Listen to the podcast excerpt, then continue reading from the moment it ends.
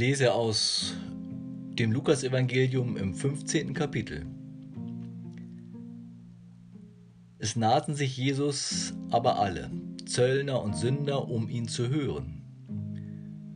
Und die Pharisäer und die Schriftgelehrten murrten und sprachen, dieser nimmt die Sünder an und isst mit ihnen.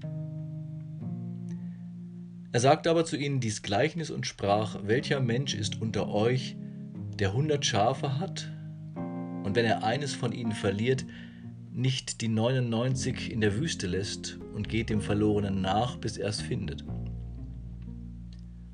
Und wenn er es gefunden hat, so legt er sich's auf die Schultern voller Freude. Und wenn er heimkommt, ruft er seine Freunde und Nachbarn und spricht zu ihnen, Freut euch mit mir, denn ich habe mein Schaf gefunden, das verloren war. Ich sage euch, so wird auch Freude im Himmel sein über einen Sünder, der Buße tut, mehr als über 99 Gerechte, die der Buße nicht bedürfen. Oder welche Frau, die zehn Silbergroschen hat und einen davon verliert, zündet nicht ein Licht an und kehrt in das Haus und sucht mit Fleiß, bis sie ihn findet. Und wenn sie ihn gefunden hat, ruft sie ihre Freundinnen und Nachbarinnen und spricht, Freut euch mit mir, denn ich habe meinen Silbergroschen gefunden, den ich verloren hatte sage ich euch, ist Freude vor den Engeln Gottes über einen Sünder, der Buße tut.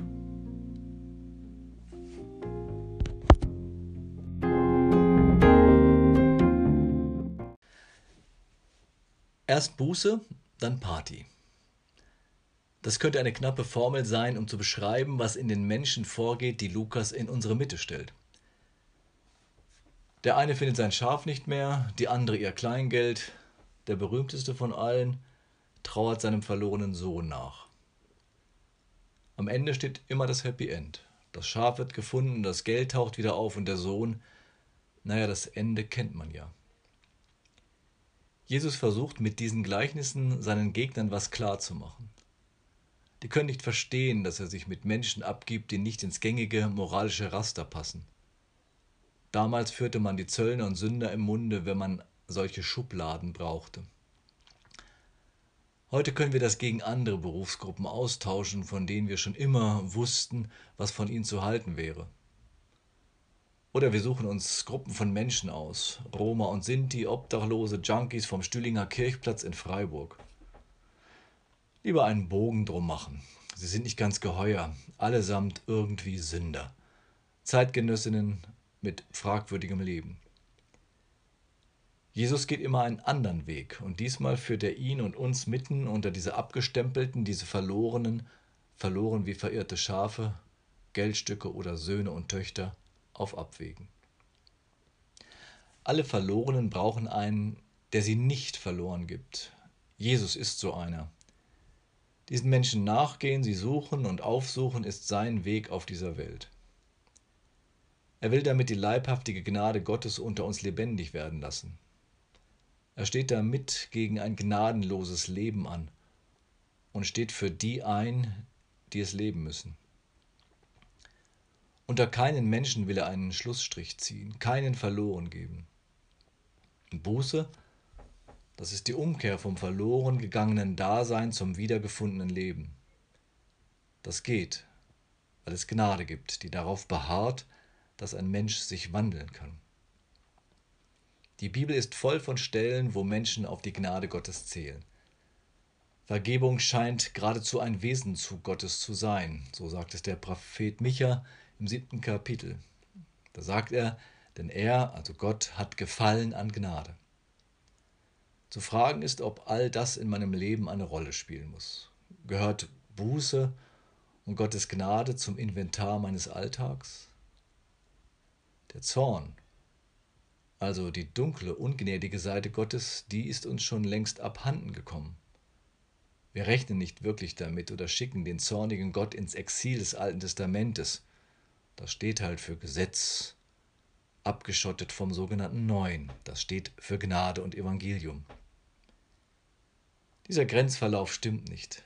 Das Wort aus Micha, der Neuanfang nach der Sintflut oder Jonas Ärger über die Gnade, die Gott in Ninive walten lässt, sind Beweis genug.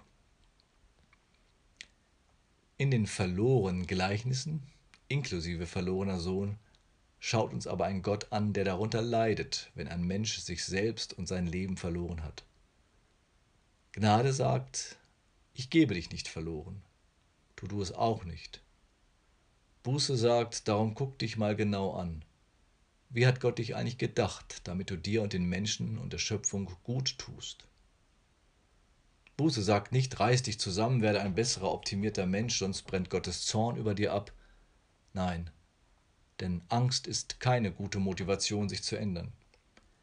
Aber ein Gott, der einem nachläuft, um uns wiederzufinden, bewegt etwas in mir. Nicht Gottes Zorn, sondern Gottes Liebe bringt die Wende. Genau diese Liebe treibt ihn immer wieder auf die Suche nach uns und einem Neuanfang. Der Prophet Micha hat dafür ein starkes Bild. Er wird sich unser wieder erbarmen, unsere Schuld unter die Füße treten und alle unsere Sünden in die Tiefe des Meeres werfen. Nicht wir gehen in diesem Meer unter, sondern das, was uns zu Verlorenen macht. Verantwortung von mir weisen, ab ins Meer damit. Gier, ab ins Meer damit. Verlogenheit, ab ins Meer damit. Heuchelei, ab ins Meer damit. Egoismus, ab ins Meer damit. Wiederfinden, was uns verloren gegangen ist. Gemeinschaft, mehr sein, weniger haben, die Leichtigkeit eines Kindes, die Freiheit, die uns mit Gottes Geist durchweht, die Nähe zu Gott, die uns ahnen lässt, dass unser Leben eine unendliche Dimension hat. Am Ende steht eine Freude, eine Freude wie über etwas, was wir verloren und wiedergefunden haben. Ich lese eine Übertragung des 130. Psalms von Hans-Dieter Hüsch, dem Kabarettisten.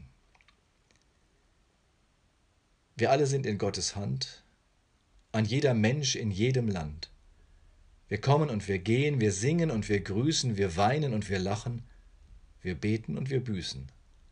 Gott will uns fröhlich machen. Wir haben alle unsere Zeit. Gott hält die Sanduhr stets bereit. Wir blühen und verwelken vom Kopf bis zu den Füßen. Wir packen unsere Sachen, wir beten und wir büßen. Gott will uns leichter machen. Wir alle haben unser Los und sind getrost auf Gottes Floß die Welt entlang gefahren, auf Meeren und auf Flüssen, die Starken mit den Schwachen zu beten und zu büßen. Gott will uns schöner machen.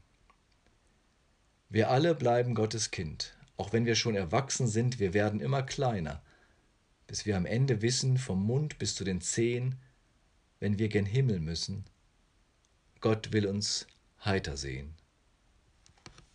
Amen.